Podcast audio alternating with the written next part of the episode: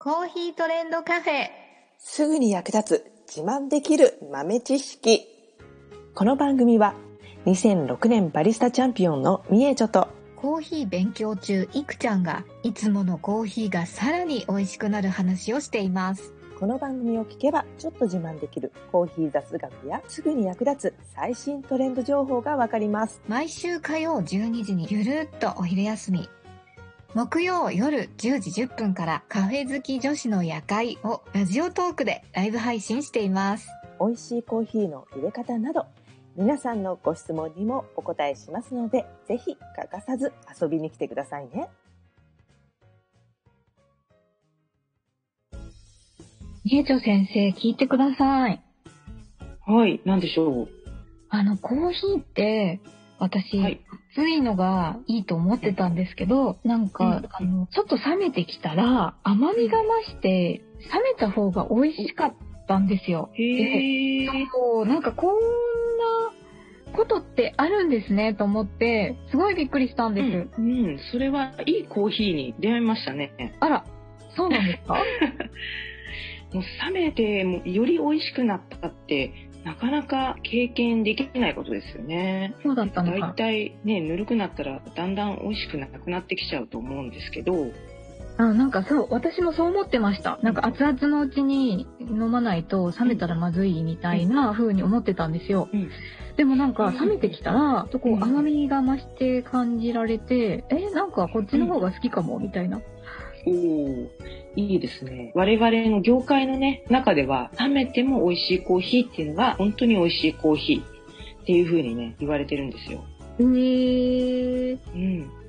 そう。それぐらい雑味が出てこなかったりとか、もともとの持ってるフレーバーとか、ポテンシャルっていうのかな。うん。そういったのはね、熱々の状態よりも少し体温に近づいたぐらいのね、温度帯の方が、えー味覚には伝わりやすいんですよ。うんそうだったんですね。なので、まあ、熱々の時の方が湯気も立ってて、香りを感じる時はね、熱々の方がいいんですけど、少しね、香りを楽しんでから、まあ徐々に飲み始めて、ゆっくり時間をかけて飲んでいただくっていうのがね、結構ね、いいコーヒーをね、楽しみたい時はね、そういう風にゆっくり楽しんでいただきたいなっていうのは結構ね、コーヒーをやっている者たちの希望だったりも するんですよね。すごい贅沢な感じでいいですね。うん。そうなんだ。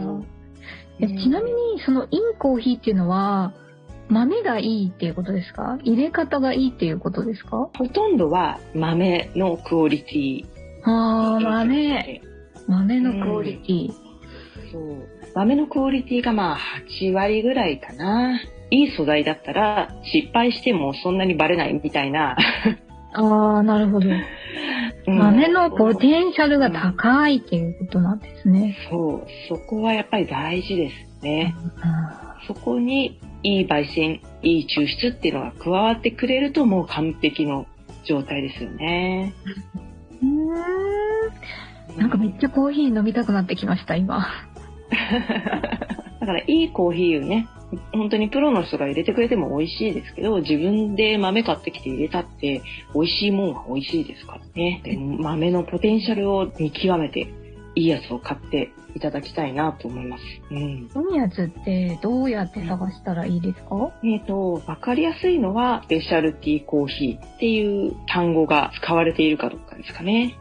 スペシャリティコーヒー。はい。あとは、さらにそこからトップスペシャルティって言われている部門というかね、分野があるんですけど、カップオブエクセレンスっていうコーヒーの品評会があるんですけど、そういう品評会に出品されたようなもの。必ずね、カップオブエクセレンス、ロゴマークがね、パッケージについていたりするので、すぐわかると思います。スオブエクセレンス。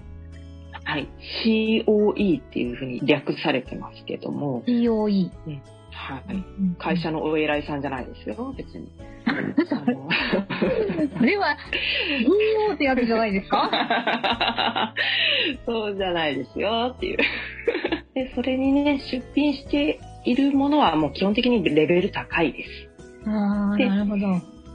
そこで優勝したとかね、1位、2位、3位とか、そういったのは当然美味しいんですけど、その分値段がもうバーンと跳ね上がっちゃって、一般人には手が出せない価格帯になっちゃうことがあるので、イエーイうん。なので、まあ、COE っていう広い枠の中で20品ぐらいは1カ国の COE で出品されて COE 名乗っていいですよっていうふうに言ってもらえるものが出ると思うので、まあ、そういうその会の方でもね別にあのそんなにあの広く劣るようなことはないのでそのマークだけを手がかりにしていただいても十分美味しいのが飲めると思います。ほど。そして冷めても美味しいコーヒーをねゆっくり飲んでいただくとうんいいかなと思います。うん。なんか思い返してみれば、熱々の時って、熱すぎて味とかわかんないですよね。うん。そうですよね。そう思いなんます。かズズってすると、味ちって感じで、あ、なんか苦っとかそうそうさ、香りは感じるけど、うん。細かい、なんていうか、ね、うん味わいみたいなのは、うん。冷めてきてからじゃないと感じられない気がします。そうですね。そうだと思います。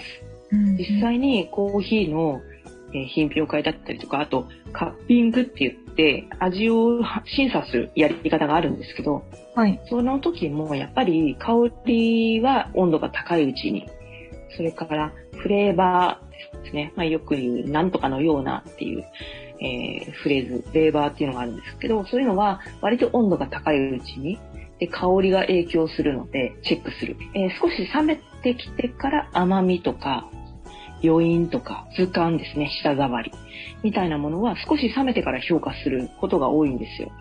なるほど。うんだからもうその通りね、なんですよね。熱いうちは香りを楽しんでもらって、で、香りから連想される、あと味とその複合的な要素っていうのがフレーバーですね。それからだんだん甘みだったり質感。で、冷めてきた時に今度雑味とか渋みとかがだんだん目立ってくるんですよ、本来は。そこでその雑味とか渋みみたいなのがあまり感じられないようなコーヒーが高評価をされるわけですね。品評会に出品されて、しね、その称号が得られたコーヒーっていうのはもうそういう雑味やら渋みやらっていうのは極端に少ないものですから、冷めても美味しいわけです。なるほど、なるほど。ということはですよ、うん熱々のコーヒーが最高だと思っている人は、実はなんか、半分ぐらいしか味わいを感じれていないのではないかみたいな。すいません、ごめんなさい。余計なこと言いました。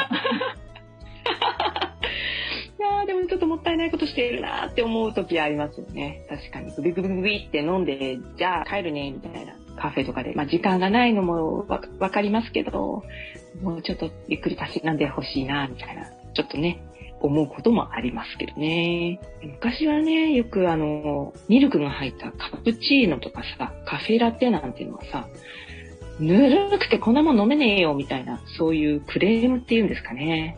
へもうー。コーヒーはもう湯気がいっぱい立ってて、こう、ふうふうして飲むぐらい熱いものっていう頭の中にこう、出来上がってる人たちにとって、あのカプチーノっていう飲み物は衝撃だったんでしょうね。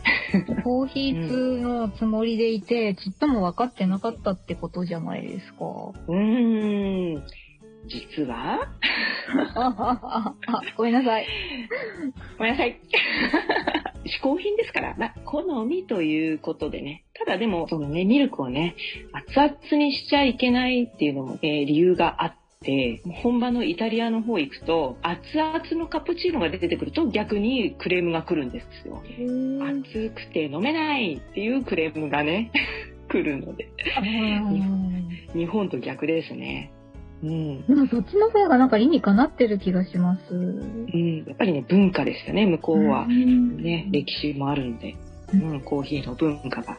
えー、ちょっと今聞いている方々も、ちょっとコーヒーの概念が少し変わったかもしれないですよね。そうですね。まあ、あくまでもね、嗜好品なので、熱々がいいんだっていうことは別に熱々を楽しんでいただいていいんですが、まあ、ちょっとね、冷めたのもチャレンジしてみようかなっていう気持ちになっていただけたらね、喋った甲斐があるかなって 思います。最後までお聞きいただきありがとうございましたあなたのコーヒーライフに少しでもお役に立てたら嬉しいです。ご質問やツッコミはライブ配信で受付中。毎週火曜お昼12時と木曜夜10時10分から。